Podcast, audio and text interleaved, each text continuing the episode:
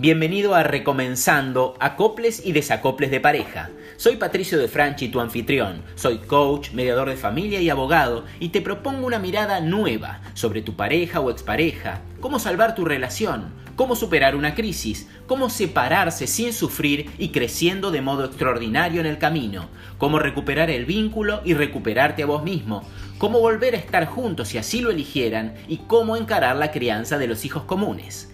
Quédate ahí Toma asiento, abrí bien los oídos y prepárate porque arrancamos.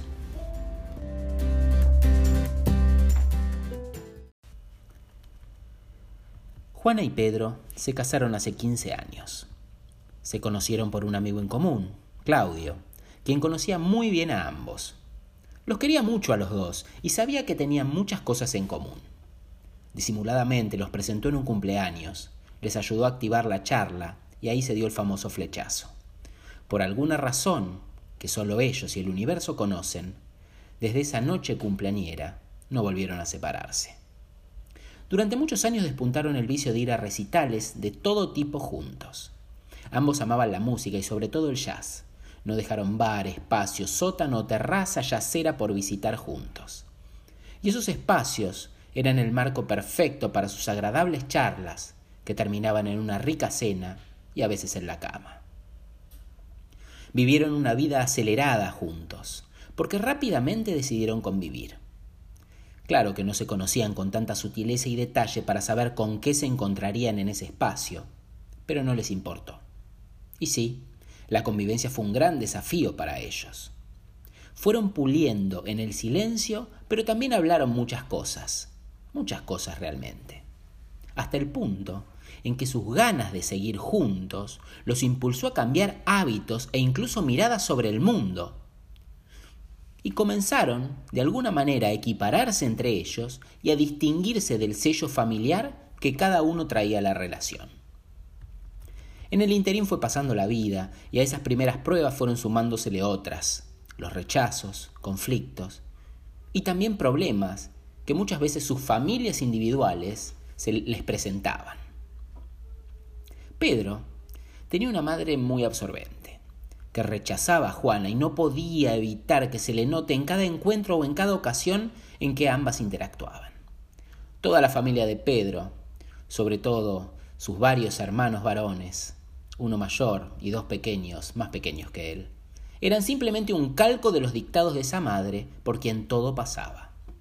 Es decir, si su madre estaba enojada por alguna cuestión con Pedro o con su mujer, ese enojo se extendía a sus hermanos, quienes asumían la misma postura, casi como una mémesis de su madre. Pedro inevitablemente en ese trayecto tuvo que elegir o apostar a su familia, la que estaba construyendo con Juana, o seguir vinculado a ese entorno tóxico de su familia nuclear, que no dejaba pasar la oportunidad para cuestionarle sus decisiones más íntimas, empezando por su esposa. Pedro fue tomando coraje y tomó una decisión. En realidad la vida misma lo fue llevando a esa decisión que para él era clara. Y no tuvo otra que empezar a alejarse de esa familia nuclear que tanto le exigía. Nunca se sintió tan libre en su vida, nunca sintió tanta paz como a partir de ese momento. Su vínculo con su esposa adquirió una fuerza nueva, por lo menos él lo sentía así, porque había decidido no permanecer en un ámbito de constante crítica y ataque a sus decisiones, porque había decidido también protegerla, a ella y al vínculo que tenían juntos.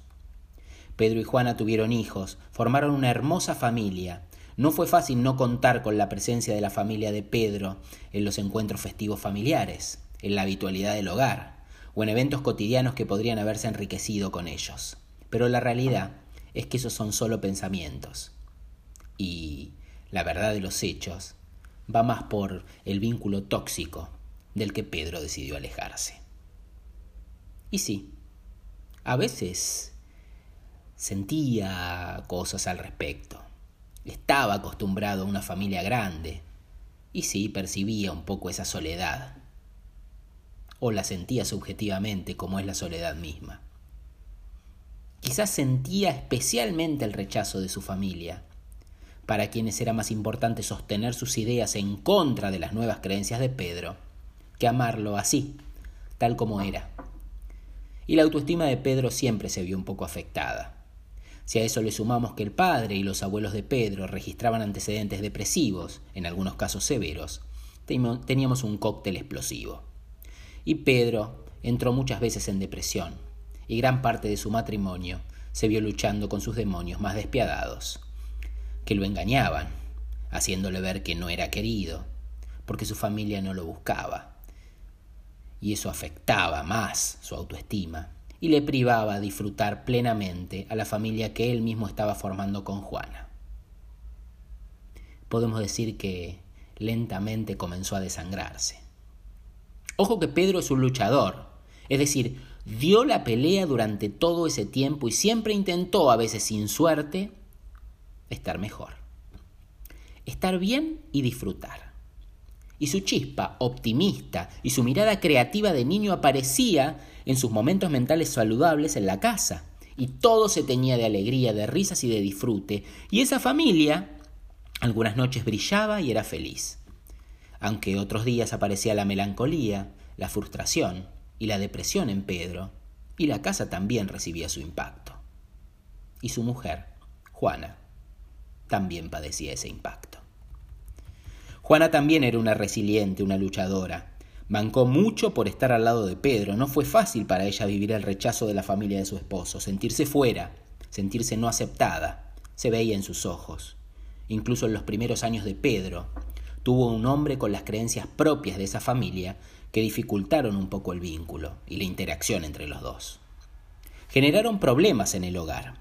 Juana también tenía un carácter fuerte, en sintonía con la tónica que había vivido en su infancia, y le costaba mucho discutir y plantear sus sentimientos tanto que a veces explotaba cuando quería comunicar su malestar con Pedro. Explotaba en llanto, en frustración.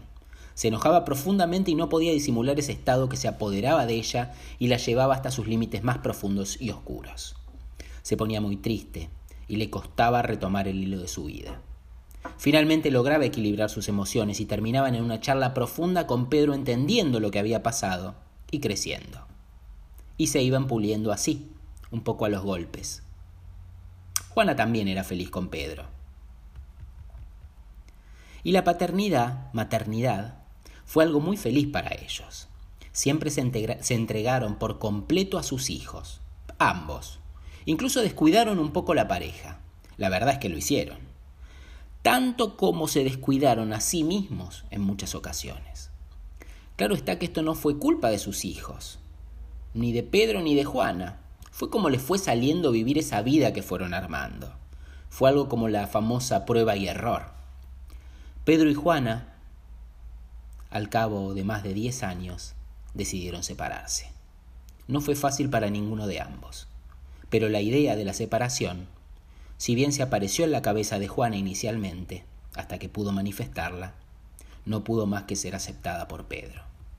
Los dos sufrieron mucho el final de su relación, de su relación de pareja. Siempre fue muy respetuosa la comunicación, pero no por ello vamos a decir que no han llorado a cataratas, que no se angustiaron mucho y que no se rompieron en mil pedazos. Y cada vez que Pedro se encontraba en la calle una familia caminando junta pensaba en Juana y extrañaba esa postal.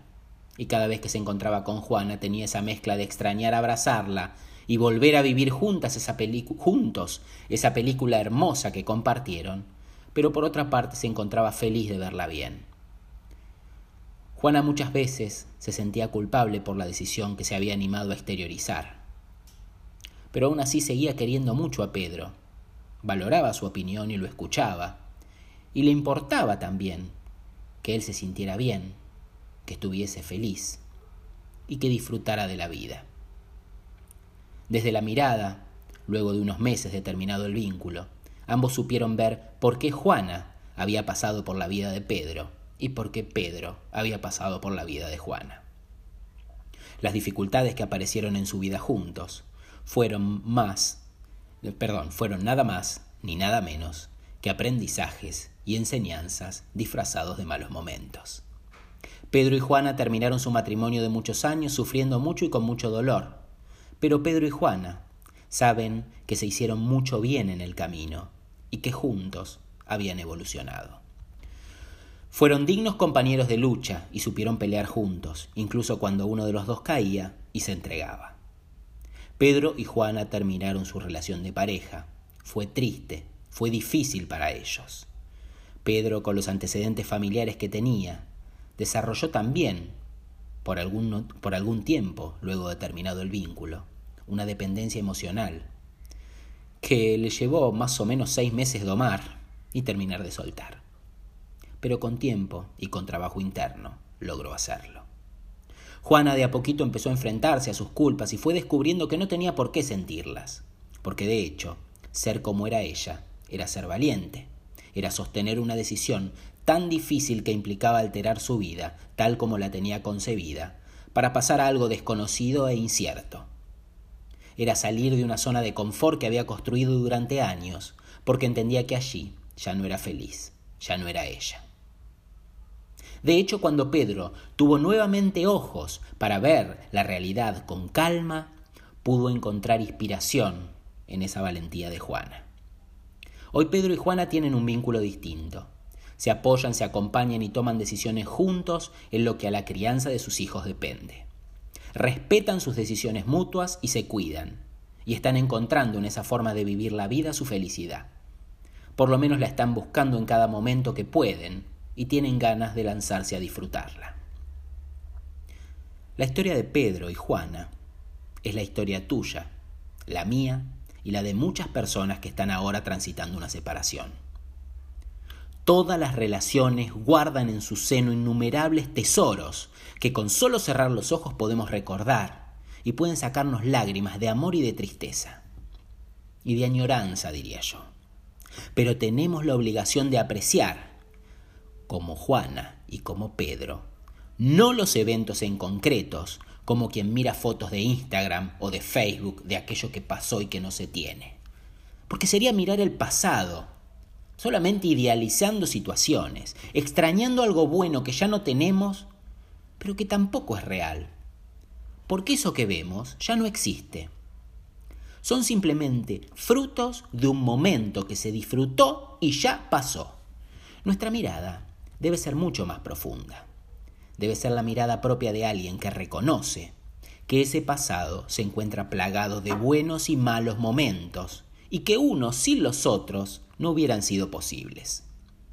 Es la mirada de quien más allá de las fotos de esos momentos pasados, entiende que el paso del otro por su vida fue la manera que encontró el universo para acercarle aquellas experiencias que necesitaba, que le estaba pidiendo para crecer, para desarrollarse aquellos aspectos de su vida que aún uno no podía dominar, donde aún quizás uno no se puede encontrar y donde uno pide a gritos crecer.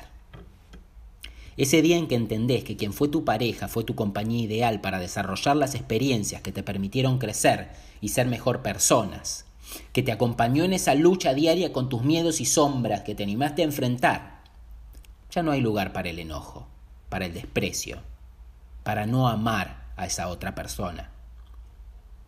Ese mismo día en que tu mente hace el clic y descubre la infinidad de aprendizaje que trajo a tu vida esa experiencia de pareja, podés volver a amar a tu ex.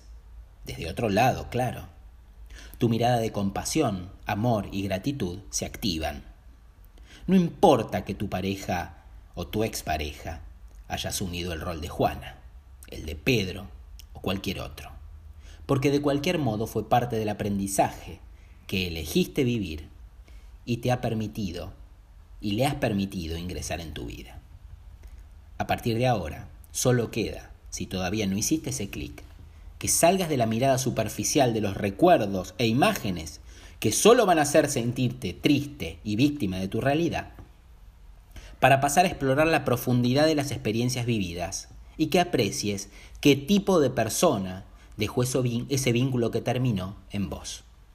Hacia dónde y cómo evolucionaste, qué cosas descubriste sobre vos y hacia dónde querés ir con toda esa nueva información que como regalo apareció en tu vida. Animate a mirar más profundamente esta situación. Esta vez Centrate en vos. Mírate con amor, con dulzura. Aprecia el crecimiento o las oportunidades de crecimiento que con esta nueva información se te presentan. Vas a ver que el dolor, que forma parte solo de la superficie, de golpe se disipa. El amor se impone, la compasión se impone, y el crecimiento arrasa con todo y te ubica en un nuevo sitio. Tu vida está esperando tu atención. Tenés mucho por descubrir por delante y nuevas experiencias que quieren seguir elevándote en tu espiritualidad y en tu autodescubrimiento están por llegar. Aún tenés infinitos tesoros por descubrir. Queda en vos prepararte para seguir encontrándolos en cada minuto, en cada nueva experiencia.